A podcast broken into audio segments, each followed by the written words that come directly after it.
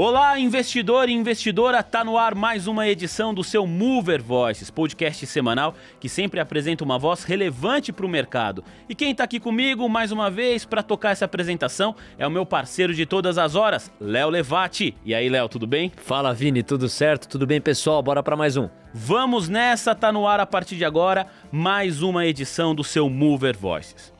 Quão desafiador é ter a capacidade de sentir a dor de uma outra pessoa. Para além da empatia, quantos conseguem arrumar soluções para pro, problemas que não são os seus?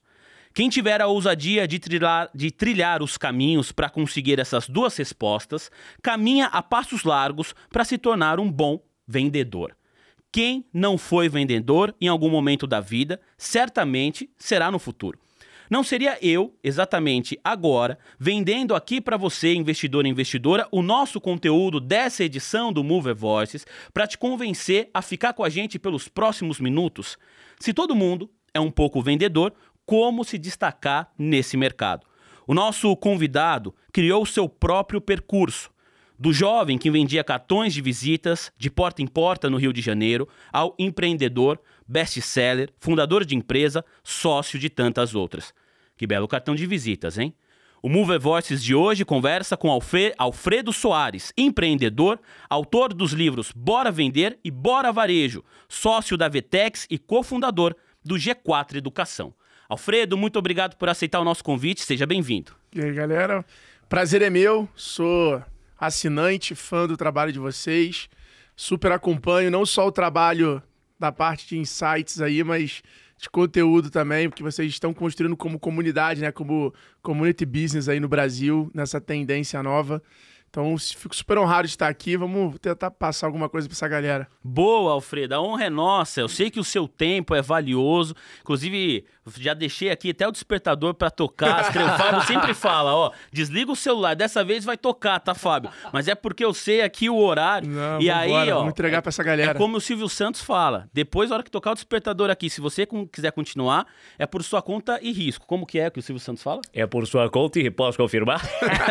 aí é por sua conta tem risco, tá bom? Pai, eu, eu, eu, eu sou da geração que ficava com insônia e a opção que a gente tinha era ou ver aqueles filmes antigos, né? É, como é que era a sessão da meia-noite lá na Globo? É Corujão. Corujão. É, ou ver Jô Soares, né? Então, porra, vi, a gente olhava Jô Soares ali e via vários caras diferentes, histórias incríveis. E eu lembro de que quando acabasse o tempo, a galera tinha que falar: Ah! É verdade. Senão o cara sai de lá murcho, né? É. O convidado que não tinha o ar. Quando tinha o ar no final, tu via que o convidado. Ai. Que foi bom, né? Meu Deus. É então, é por... eu, eu, carrego isso como meta, entendeu? Então, sempre que eu vou falar, sempre que eu vou fazer alguma coisa, vai, cara, a galera no final tem que ficar aquele. Ah! Que vamos, vamos, passou rápido. o despertador tocar, temos essa missão da galera da porra, já acabou. Ah. ô, ô, Alfredo, você que está comentando agora aqui com a gente, né, essa expectativa que você tem quando você vai falar para um público, você também tem aí o seu podcast, você recebe muitas pessoas. Esse frio na barriga rola quando você está entrevistando também, não só quando você está dando a entrevista, não só quando você está no palco falando, mas quando você está ali apresentando, sendo o meio campo. Como que é isso para você? Cara, a, a, nos últimos seis anos da minha carreira, eu assumi um desafio muito grande como reference voice, né? Como comunicador. Palestra, livro.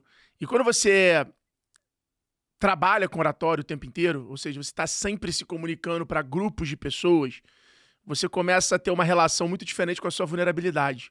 Porque uma coisa é fato, você está sempre sendo julgado. Então, a tua estética está sendo julgada, o seu jeito de falar, o seu português, as suas palavras. E por mais autêntico que você seja, você está sendo julgado. Então, pô, eu sou carioca, sou super informal. Então, cara, eu falo palavrão, eu tenho uma comunicação bem, bem autêntica.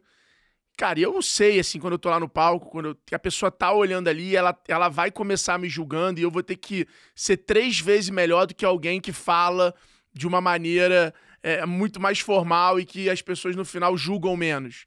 Então eu sei dessa, dessa coisa. Então, eu acho que o frio na barriga ele sempre vai existir. Acho que é importante você, de certa forma, saber controlar ele e que ele existe. E não é saber controlar para ele não rolar, é, é pelo contrário. É para ele rolar porque ele faz ali você ficar vulnerável. E quando você tá vulnerável como ser humano, são os momentos da vida que você constrói as coisas mais extraordinárias, que você se sobressai, que você. E eu vim do esporte, né? Eu vim do polo aquático. Então, cara, eu lembro de a final que eu jogava pra cacete, não era aquela final que eu tava super confiante.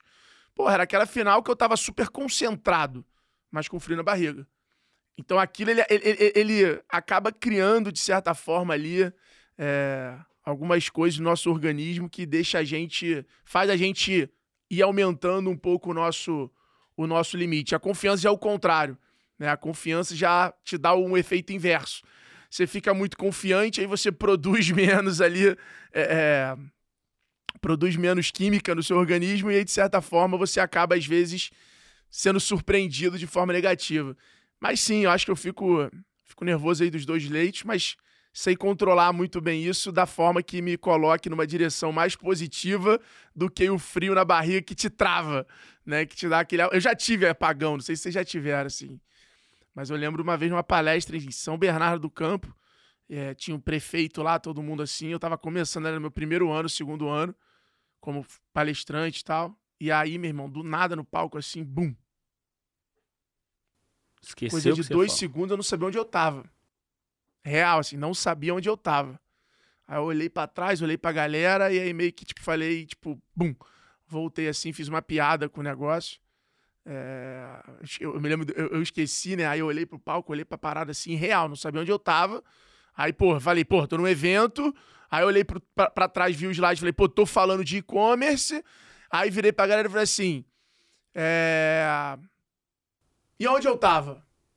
Aí o cara também meio que deu uma gaguejada, sabe? Eu falei assim, tá vendo? Tô testando vocês pra saber se tá todo mundo prestando atenção. Aí meio que foi já, bem. já riu, já quebrou assim. Aí eu falei, bom, então vamos voltar lá. E voltei um slide. Aí foi... Puta, você foi muito bem. Foi demais. E o humor é um dos recursos que Ah, ajudam o demais a quebrar a quarta parede, trazer o público pra Cara, é, o humor, ele cria uma conexão, ele, ele acelera a conexão. né? A conexão, ela tem que existir, ela tem que ser verdadeira. Mas o humor, ele acelera essa empatia exponencialmente, assim. E eu uso bastante na minha, na minha, nas minhas apresentações, na minha aula. É, eu gosto muito de fazer esse infoentretenimento, que é o entretenimento com informação. É um negócio que eu aprendi nos últimos anos.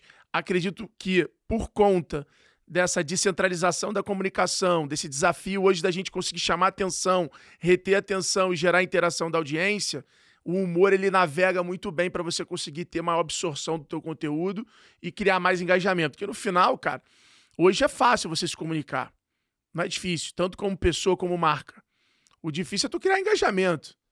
É, é- o difícil é você conseguir fazer o negócio ser interessante durante, durante tanto tempo. Porque a gente está a um arrasta para o lado de um outro universo. Então, a, a pergunta que eu vou te Muito fazer vai um conteúdo. pouco nessa direção, porque com frio na barriga ou sem frio na barriga, você é excelente vendedor. E o vendedor, em alguma medida ou em grande medida, é antes de tudo um bom comunicador. A gente sabe daquela teoria clássica da publicidade apoiada nos P's, preço, produto, praça e afins. Há quem diga que ela perdeu valor ou há quem diga que ela é, teve que ser oxigenada em meio à ascensão do digital. O que, que é um bom vendedor para você hoje? O bom vendedor para mim hoje é aquele cara que conecta o produto ou serviço com o cliente. É o cara que consegue conduzir, não manipular, mas conduzir, guiar o cliente numa jornada. Que aquele produto faça sentido para ele, para aquilo que ele quer. Então, o que é o grande vendedor hoje? É o cara que observa muito bem, escuta muito bem, e ele consegue, de certa forma, é, prever ali os teus sentimentos, o, o- que você quer, para ele poder encaixar o produto dentro, dentro dessa jornada. O consumidor, ele tem muita informação, ele tem muita autonomia. Você pode comprar as coisas sem ir no lugar, você pode comprar as coisas sem falar com ninguém.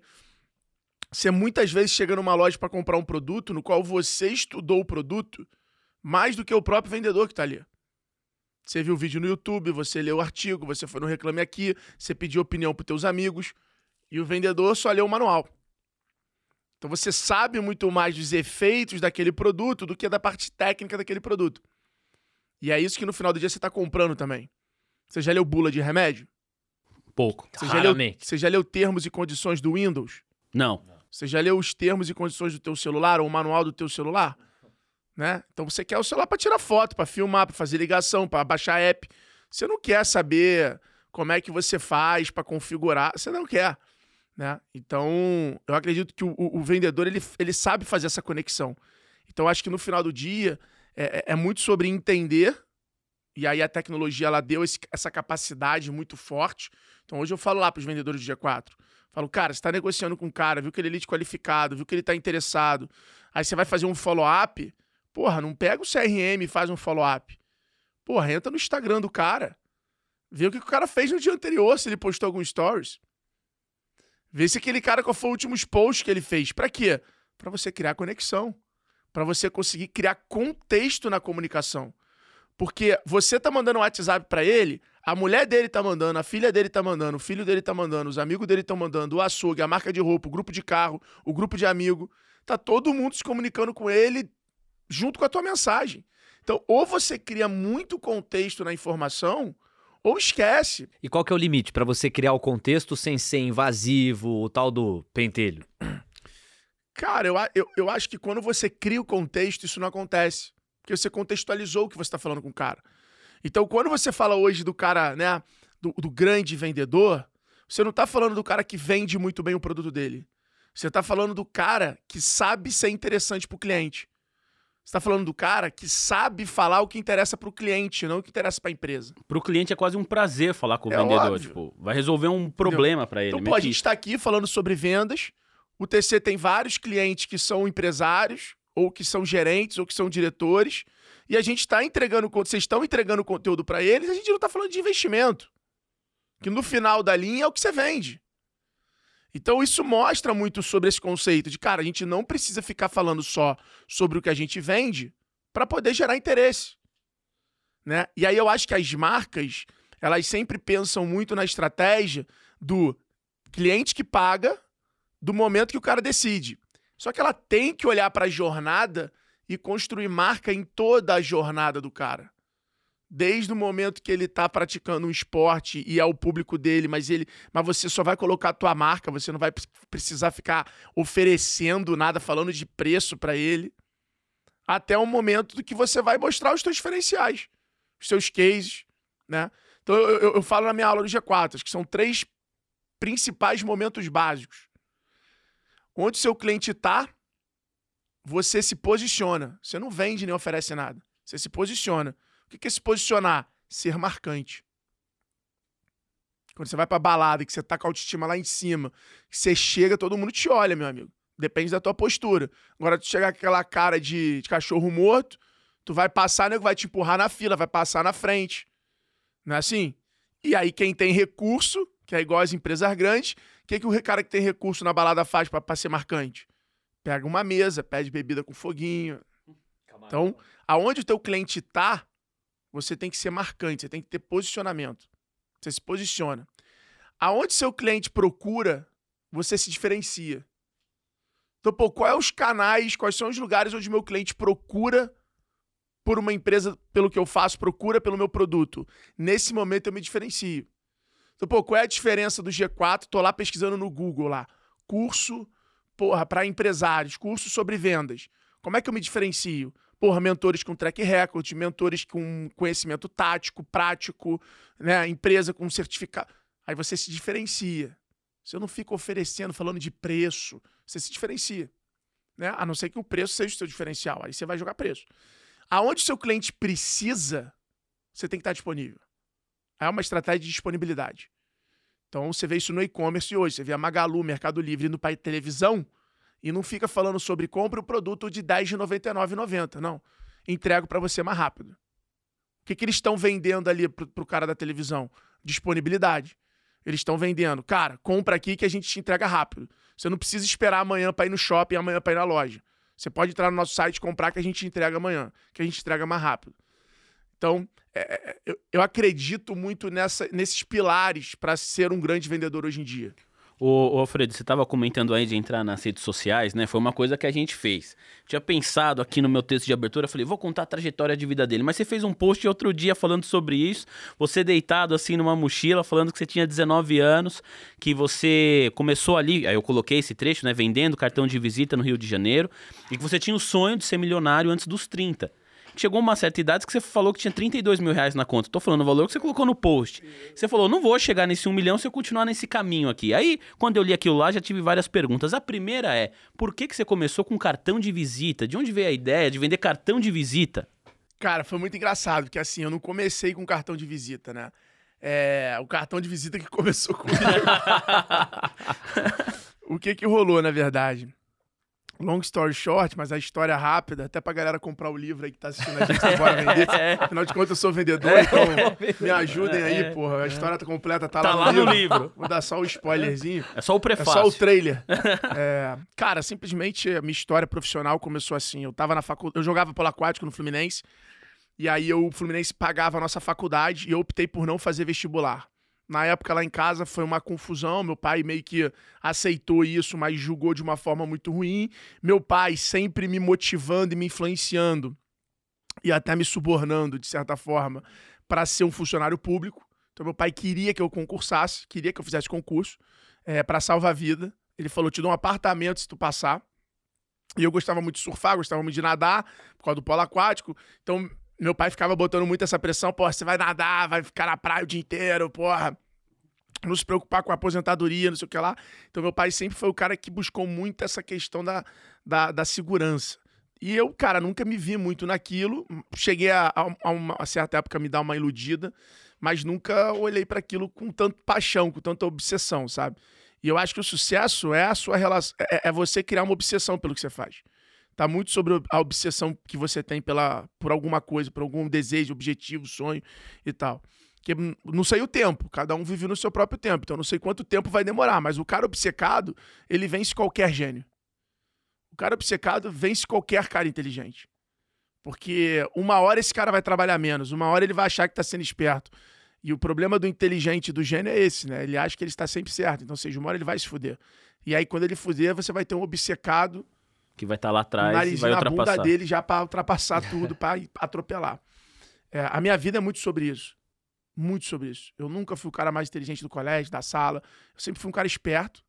Sempre consegui ligar muito meus pontos sempre- e sempre tive uma soft skill com pessoas muito grande. Então, cara, na hora que eu consegui entender um pouco desse jogo, e aí eu fiz publicidade, e eu consegui pegar isso e colocar isso numa marca, numa empresa, e criar uma comunidade, quando lá atrás nem se falava de comunidade, né? Só pra vocês terem noção, em 2015, eu tinha um grupo no Facebook com 5 mil lojistas. 2015. Então, tipo, a gente já vendia por grupo em 2015. Aí hoje, 2022, as empresas estão, nossa, preciso criar um- uma comunidade, preciso criar um cohort de clientes. tá? Você já tá há sete anos fazendo sete anos fazendo essa parada. Eu, em 2017, tinha 22 influenciadores na minha marca. B2B. Empresa B2B foi contratar influenciador agora. Então, tem uns vídeos no meu canal do YouTube lá da X-Tech. é, eu passando um, um feriado em Porto de Galinhas. E aí eu encontro um cliente. E aí fala aí, vamos gravar um conteúdo. Aí eu pego o celular assim, gravo o conteúdo e ali começa o canal do YouTube da X-Tech. Eu de óculos de sol falando, e aí, como é que foi abrir uma loja na X-Tech e tal? Cara, que loucura, que legal. É. Mas respondendo a tua pergunta, né? Tava. É, é- é a saudade de estar no, entre- do lado do entrevistado, podendo falar pra caralho. É, respondendo a tua pergunta. E aí, cara, eu tava na faculdade, tentei cinco estágios, fui rejeitado nos cinco, não passei, eu queria ser designer. Cheguei a fazer um curso no Senac, pô, preparei meu portfólio, fui nos caras, todos, porra, não, não, não, não, não. E aí eu comecei a ficar, porra, mal pra cacete com aquilo. Naquele final de período teve um trabalho na faculdade. E aí eu era da turma do fundão, né? E o que, que a turma do fundão faz no trabalho da faculdade? É o cara que vai pegar a missão. Então, ah, tem que imprimir o trabalho. Tem que ir no centro comprar alguma coisa. Aí, né? é ali que você se É garantia. ali que você se garante. Fala, deixa que eu faço. Deixa comigo. né? Só- É, Era o meu ativo que eu entregava ali para aquelas pessoas que estavam preparando todo o trabalho. Eu era esse cara. Aí o soft skill, né? Fazendo, fazendo a diferença. Então a galera sempre me queria no grupo porque eu era o desenrolado, meu irmão. Eu falava, ah, vai ter que imprimir o trabalho, deixa que eu pago. Vai ter que problema. apresentar, deixa que eu apresento. Exato. Então eu era aquele cara ali que, porra, sempre se encaixava muito bem na- no, no negócio. É, e aprendendo muito, né? E sempre esponja, vendo a galera fazer e aprendendo para nunca depender de ninguém, mas sempre estar na posição onde a minha, a o meu maior, minha maior, meu potencial é- vai ser o diferencial. E aí, cara, eu fui fazer, imprimir esse trabalho no Rio, lá no centro, e aí tinha um cartaz, assim, na gráfica, seja representante comercial e ganhe até 4 mil reais por mês. Falei, porra, moleque, ia pra balada final de semana, pagava 200 no combo. Falei, 4 mil reais. Eu vou pra balada todo Falei, dia. pô, tá maluco. Quatro semanas no mês, três dias por semana na balada. Falei, cara, é combo todo dia. e aí eu fui perguntar pro cara. Falei, cara, como é que eu faço aí pra começar nessa, nessa parada aí? E nessa época, eu tava fazendo 18 anos. Eu entrei na faculdade com 17, né? Eu tava fazendo 18. E aí meus pais, eles já, meu irmão, começava aquela cobrança. Ah, você não vai, você alguém fazendo isso. Ah, porque acordando nessa hora você não sei o que lá. Ah, porque então já tinha, cara, uma puta de uma pressão, sabe? É, do meu pai, assim, quando você vai começar a estagiar, quando você vai, sei o quê. blá, blá. Aí eu falei com o cara, o cara falou assim: olha, custa 500 reais pra você comprar um kit gráfico para você poder visitar as empresas e ir distribuindo esse material e aí as pessoas vão pedindo orçamento, você vai vendendo. Falei, porra, achei que eu ia ganhar a combo, já perdi dois. Na saída. e aí comprei lá os 500 reais, comprei o kit lá na Gráfica Primos. Aí cheguei em casa grandão, né, irmão? Minha mãe veio falar comigo, eu já falei, olha, por favor, fale direito, agora eu sou um homem empregado. Né? E aí é assim que Alfredo Já, começa. Eu já deu um comprei- cartão de visita logo pra comprei mãe. meu primeiro emprego, literalmente, né? E aí, cara, uma semana depois fui lá pegar meu material e 10 carioca era o nome do negócio. E aí eu tive a proeza de conseguir errar meu telefone no material. Então eu consegui comprar o meu primeiro emprego e me demitir do meu primeiro emprego. Assim começa a minha jornada maravilhosa. Aí comecei, aí, pô, tive esse desafio do negócio que, porra, na época, pra você ver, né? Você olha pra trás, na época foi uma puta, um puta input, porque eu não podia mais sair distribuindo pra qualquer um, e esse era o plano, era pegar aquele material, passar nas lojas na rua, na volta da faculdade, largando o dedo, cartão, cartão, se precisar, fala. E agora não dava, porque meu telefone tava errado. Então, se eu saísse distribuindo, porra, eu ia me ferrar. Então eu tinha que riscar, botar meu telefone e tal. Então o que, que eu comecei a fazer? Eu comecei a sair de casa já com 20 cartões para entregar. Então isso me deu meta.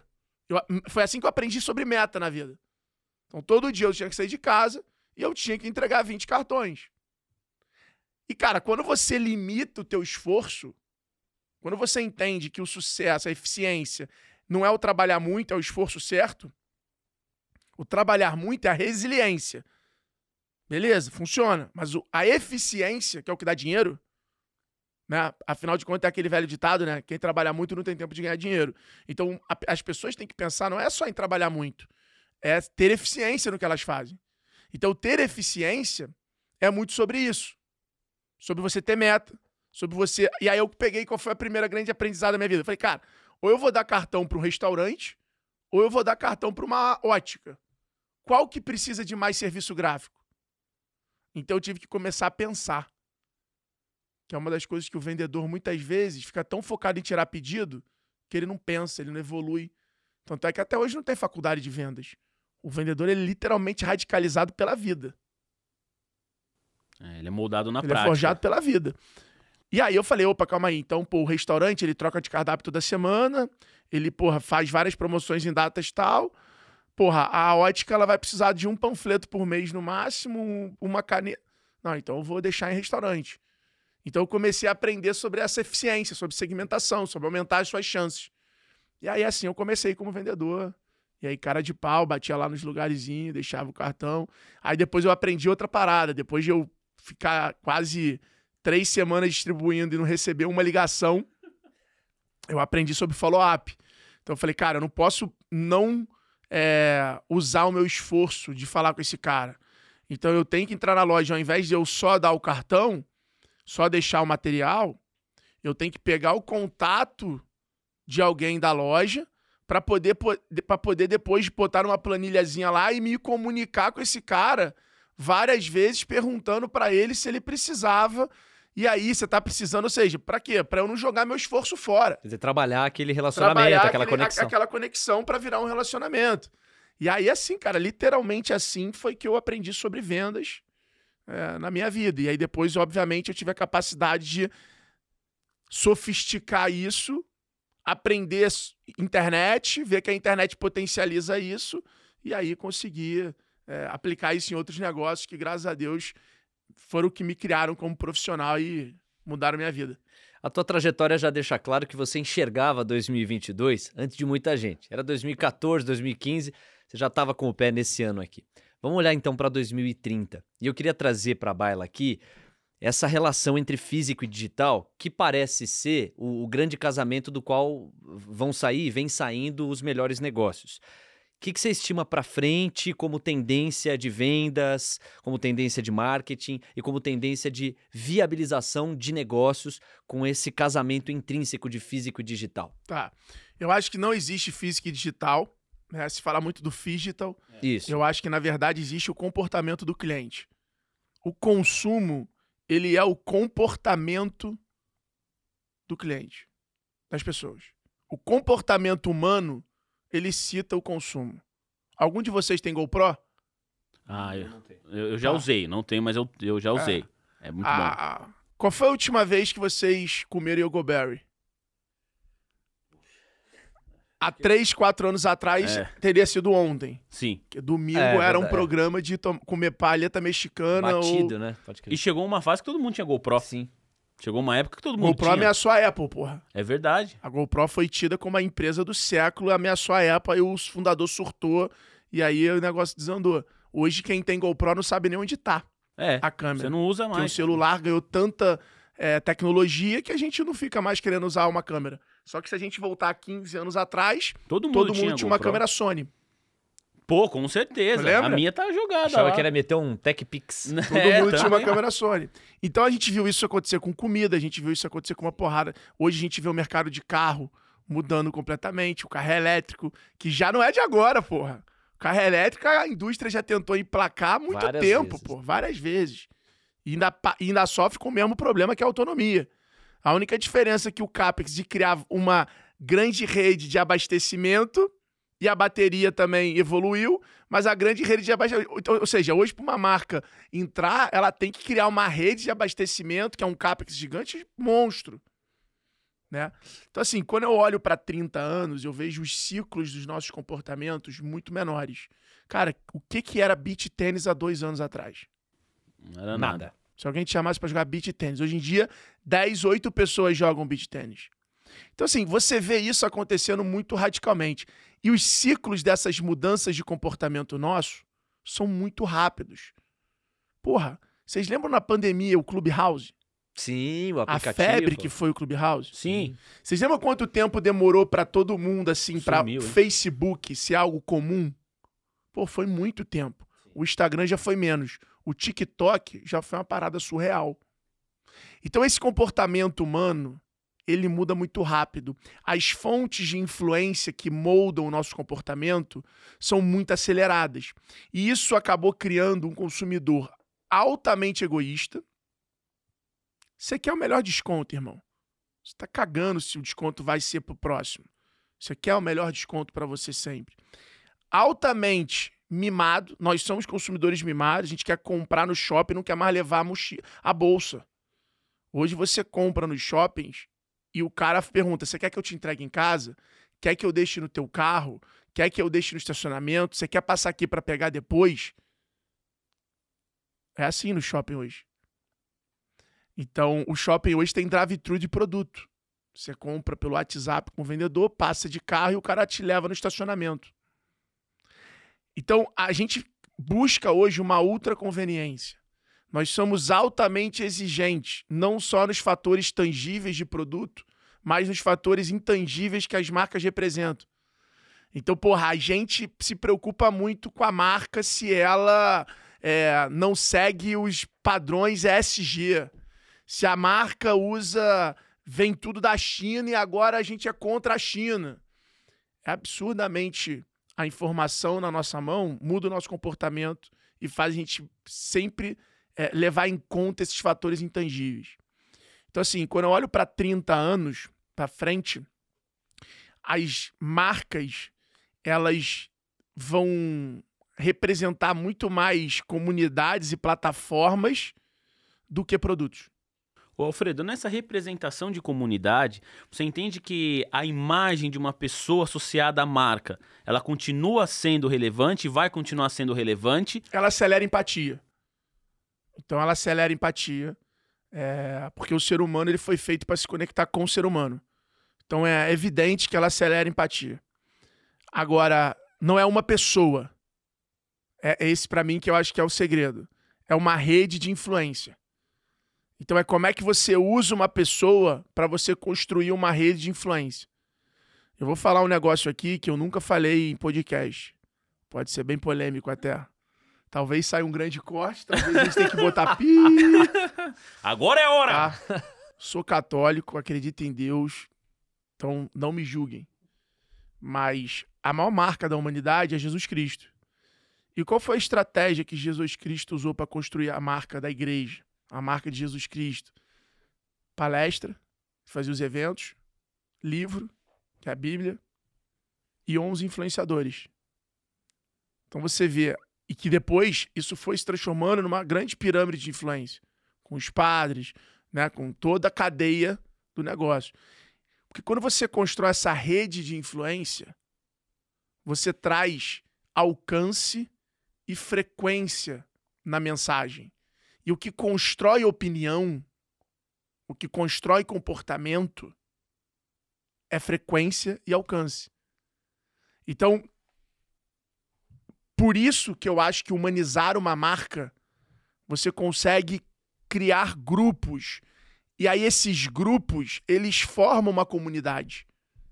A comunidade não é só de pessoas iguais. Dentro de uma comunidade existem os grupos. Se você pegar aqui dentro do TC, você tem grupinhos. Você tem a galera do happy hour, que todo dia quer ir pro happy hour, aí um fica chamando o outro. Você tem a galera que vai sair daqui vai malhar junto. Você tem a galera que, pô, sai daqui vai jogar beach tênis. Você, você, aqui dentro você já tem grupinho. Então, todo coletivo, ele é composto por vários grupos. Isso se forma uma comunidade. A forma de relacionamento desses grupos forma uma comunidade, que não é nada diferente da política, que não é nada diferente da sociedade, que não é nada diferente de um prédio. Ô, Alfredo, você falou de política e é uma aula. Eu falei que o negócio ia ser bom hoje. E, e eu tinha colocado aqui um exemplo que eu falei, quero conversar com o, o Alfredo sobre isso, porque independentemente de ser um lado ou ser outro, mas eu estou pensando aqui como vendedor que às vezes acaba entrando em algumas encruzilhadas. Quando você, e todo mundo tem a sua opinião pessoal, determinado uh, ponto de vista, né? A gente está falando aqui de política. Mas quando o seu cliente tem um ponto de vista completamente antagônico ao seu. Como que o vendedor deve agir nesse momento? Estou falando aqui de política porque a gente está às vésperas da eleição, quando o podcast for ao ar, a eleição já pode ter até sido concretizada. Mas como você. Já aconteceu com você de ter ali alguns valores, algumas ideologias, alguns preceitos de vida, que você está fazendo um negócio com uma outra pessoa, você está oferecendo um produto para uma outra pessoa, só que você descobre que essa pessoa tem um pensamento completamente diferente do seu. Como que a, você coloca aqui que, a pessoa, que o vendedor deve agir nesse tipo de situação? Cara, sempre vai depender. Primeiro, ele tem que agir com respeito, né? Então você tem que entender ali o cliente. É igual quando chega um cliente que o cara entende, ele leu, estudou muito o teu produto e aí ele entende, e aí ele, na verdade, está usando o vendedor como um tirador de pedido. E aí talvez o vendedor tenha que entender e falar assim, cara, esse cliente tem esse determinado persona, esse determinado perfil. Então não vai adiantar eu ficar tentando dobrar ele. Eu sou, eu sou muito eu, eu sou muito do time, cara. É, e já fui do outro lado, tá? Já fui do cara que achava que venda era mais vender mais era mais vendedor, vender mais era falar com mais gente. Já fui desse time. Hoje eu sou de um time de fazer as pessoas comprarem. Então é muito sobre spin é muito sobre, cara, qual é a situação que a pessoa se encontra, qual é o problema que a gente está tratando aqui? Qual é a implicação que eu posso chamar a atenção dela?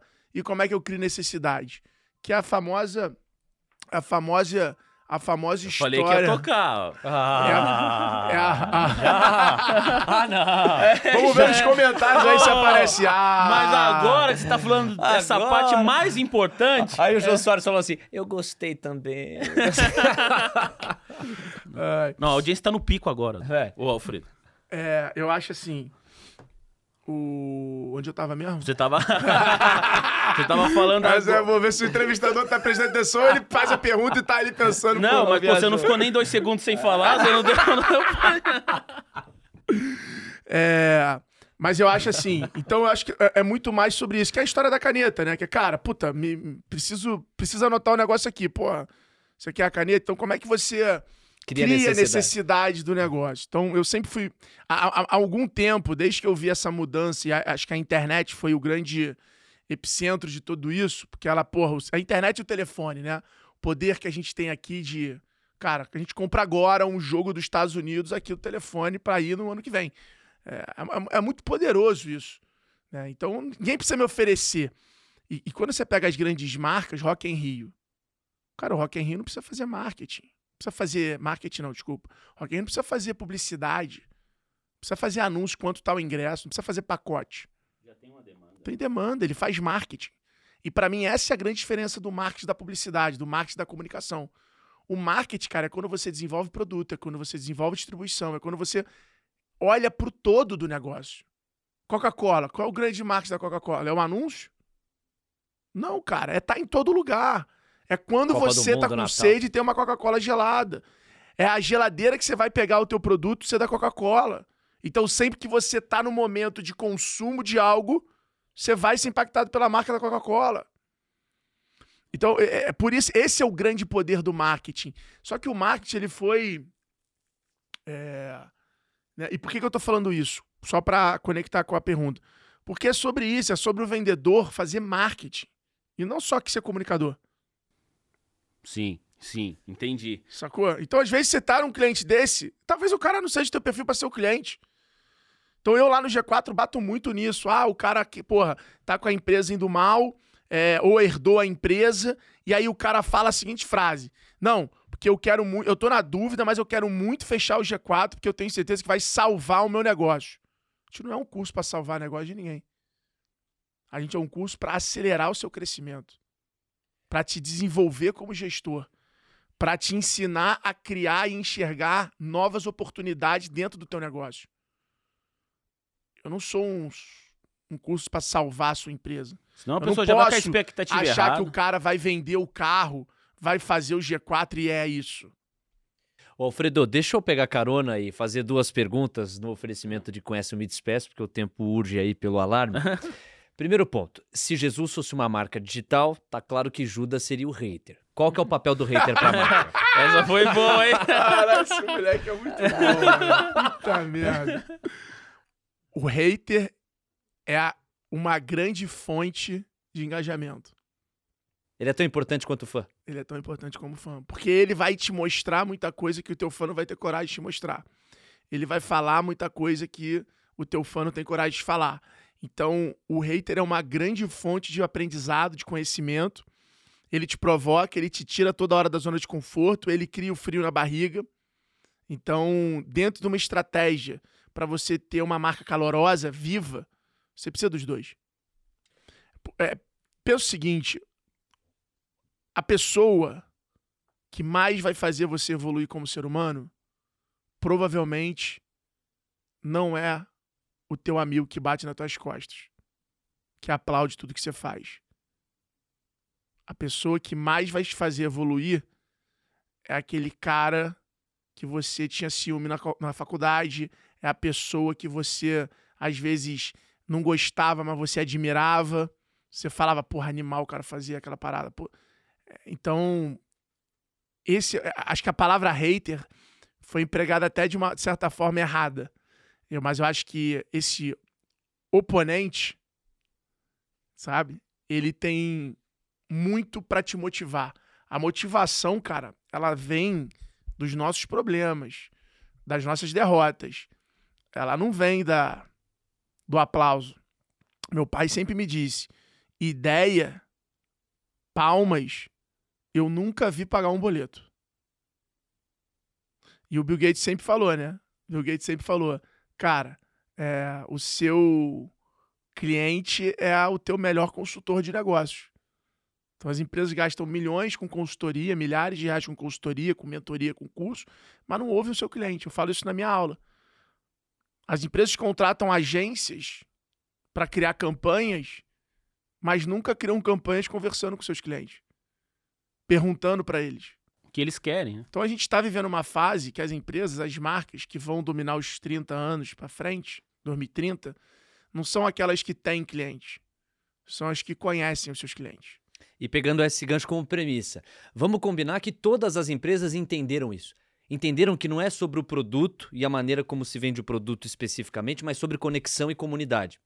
E aí, ao mesmo tempo, você tem um Clubhouse que se ergue e morre praticamente na semana seguinte, e tem um TikTok que se ergue e não morre. Por que, que o Clubhouse morreu e o TikTok não morreu? Se a gente considerar que as duas marcas entenderam essa premissa. Cara, eu acho que vai muito do ponto de adaptação. Como a gente muda muito rápido, qualquer iniciativa hoje tem que estar tá muito. tem que ser muito adaptável. Então, quando você pega o TikTok, porra, eles agora têm live, eles agora têm é, enquete, eles agora têm vídeo de cinco minutos, não é mais só vídeo curto. É, então você começa a, a, ver, por exemplo, no Brasil, é dancinha, né? Que todo mundo conhece o TikTok, vem na nossa cabeça dancinha. Já na China, o TikTok viralizou por vídeos curtos de conhecimento.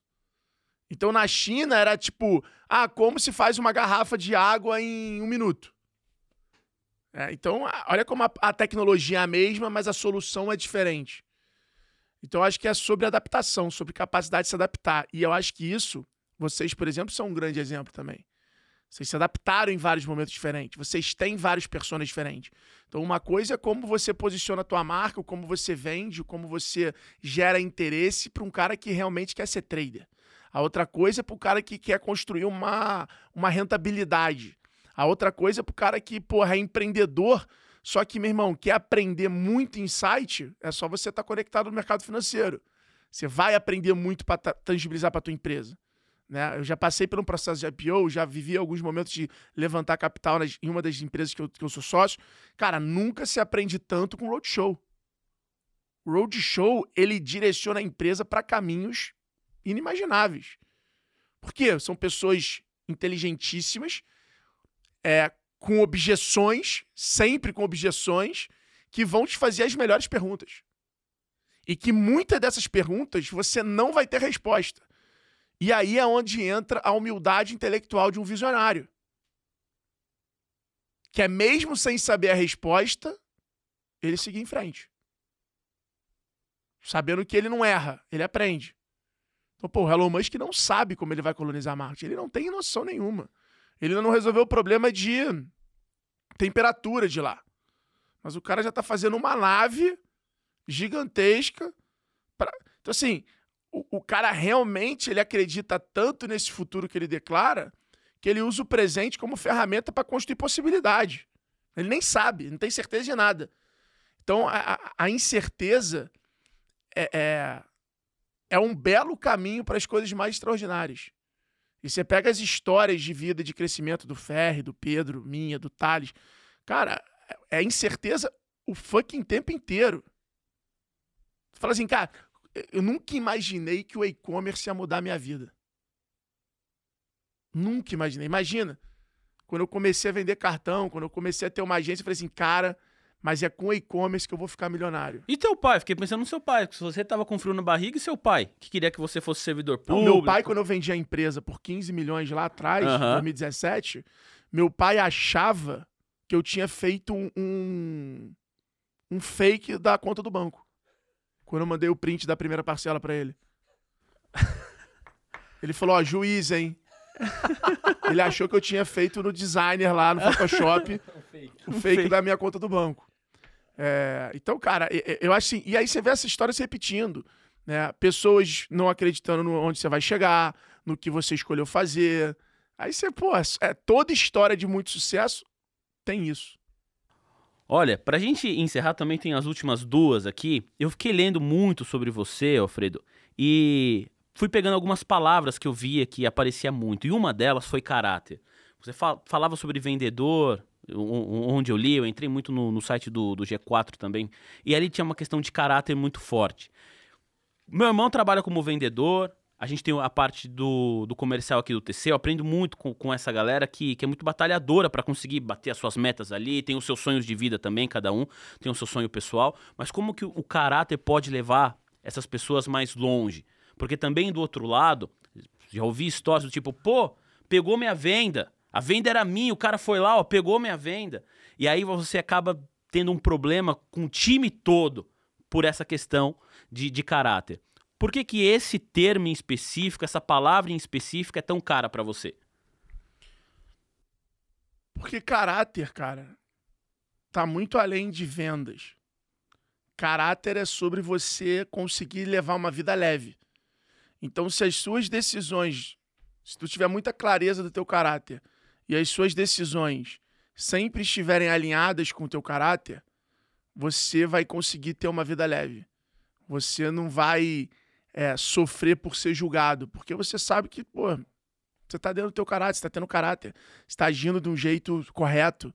Então, eu acho que caráter é um, um fator inegociável e super valorizado e reconhecido por qualquer pessoa. Você nunca esquece do vendedor de shopping que te atendia e não te empurrava produto. Esse cara, você entra na loja e fala: pô, Fulano tá aí? Ah, não, ele saiu, ele tá trabalhando lá na outra loja. E aí você vai na outra loja dele só para dar um abraço. Só para falar, pô, passei lá atrás de você, tu não tá aqui, tal. E é nesse momento que o vendedor alcança um protagonismo maior do que a empresa ou produto que ele representa. E o vendedor é, um dos, é uma das áreas da companhia que ele mais tem esse poder. Então o vendedor, cara, ele é como um atleta. O vendedor é o vocalista da banda. Ele tá sempre pronto para qualquer oportunidade se ele for conduzido pelo teu caráter. Se a meta ficar acima do caráter, ele vai fazer cagada. E aí ele vai se tornar, ele vai sair do protagonismo e vai se tornar um refém do produto que ele vende. Alfredo, você tinha o sonho de ficar milionário antes dos 30 anos, e essa é a última para a gente encerrar. Conseguiu. Você é sócio de diversas empresas, comentou aí sobre um processo do, do IPO, tem muito sucesso com o, o G4 Educação forma, né, ajuda ali a moldar o, a persona de diversos empresários de sucesso no nosso país. Quais são os seus próximos sonhos? Porque para quem ouve assim de fora, fala já alcançou tudo. Quais são os próximos passos? Cara, essa pergunta é boa. É boa e super difícil, assim. É... Hoje, meu, meu sonho grande, sem sombra de dúvidas, é consolidar o G4 aí como é, a principal plataforma de transformação social, gera, geração de emprego é, dessa minha geração e conseguir em algum momento ver essa plataforma que a gente está construindo para o empresário, para o empreendedor brasileiro, conseguindo alcançar ali a base de tudo, que são as crianças, são os adolescentes. É, acho que esse é um sonho que eu tenho, sem sombra de dúvidas. É, sou muito grato por poder hoje ser sócio, ser do Thales, do Nardon, dos meus outros sócios no G4, do Lucas, João, Heitor, todo mundo, Jonathan. E poder estar tá construindo isso junto de uma maneira super rápida, agressiva e, e, e, com muito prazer, sabe? Muito tesão na jornada ali, no como é que a gente está fazendo tudo isso acontecer no momento do nosso país e da humanidade super desafiador né? Porque é o momento mais difícil. A Europa passando pelo que está passando. O, o, o, mundo nunca viveu uma incerteza talvez tão grande nos últimos 100 anos. É, a gente passa por um momento literalmente caótico, aonde o mundo não tem uma ameaça, né? Se hoje a gente fosse fazer uma matriz SWOT do mundo, ameaças e fraquezas estariam sobrecarregados de pontos. Mas também acredito em muitas oportunidades oportunidades de Fortaleza. É, e a gente poder acelerar essas oportunidades de Fortaleza, reunir essa comunidade de empresários que a gente está fazendo e acreditar que o Brasil, nessa nova era, nesse novo, nesse próximo século, é, pode ser um grande protagonista do mundo, né? Desde a alimentação, energia, tecnologia, é, eu acho que é o, o, meu grande sonho grande conseguir fazer parte disso. Eu, eu, eu, acho que mais do que ter sucesso, eu, eu tive o prazer de aprender com o Mariano e o Geraldo, que são os fundadores da Vetex, que fazer parte do sucesso é muito foda. Então, a minha busca hoje é muito menos em realizações pessoais, porque eu já, graças a Deus, pude também, sem ser hipócrita, passar por várias dessas conquistas, mas fazer parte de coisas extraordinárias com pessoas que eu tenho realmente prazer de estar do lado ali, que me, que me ensinem, me, me façam evoluir, me façam crescer.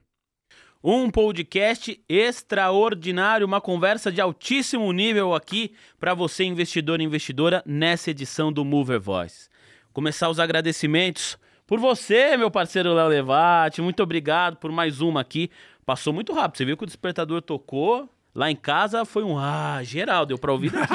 É, eu ia me despedir Eu vou falando... ver os comentários depois. se a galera botou, ah. eu ia me despedir falando em uma letra.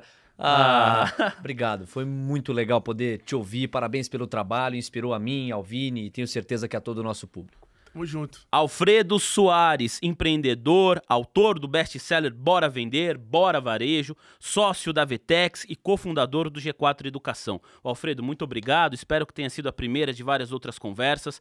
Foi realmente uma aula. Tenho certeza que valeu, valeu muito para todo mundo que ficou acompanhando a gente aqui. Muito obrigado. Tamo junto e bora vender, galera. Valeu. Ó, quero agradecer demais, hein? Você que ficou com a gente aqui no YouTube, acompanhou a nossa transmissão. Um grande abraço, muito obrigado mesmo pela audiência. Não esqueça de se inscrever no nosso canal, deixe o joinha também aqui nessa transmissão, ajude o impulsionamento do nosso conteúdo. Para você que acompanha pelo Spotify, pega o link aqui e manda no seu grupo de WhatsApp favorito e classifique o nosso podcast com cinco estrelas. Combinado? Na semana que vem a gente está de volta com mais uma entrevista relevante para você, investidor e investidora. Muito obrigado, até a próxima. Tchau!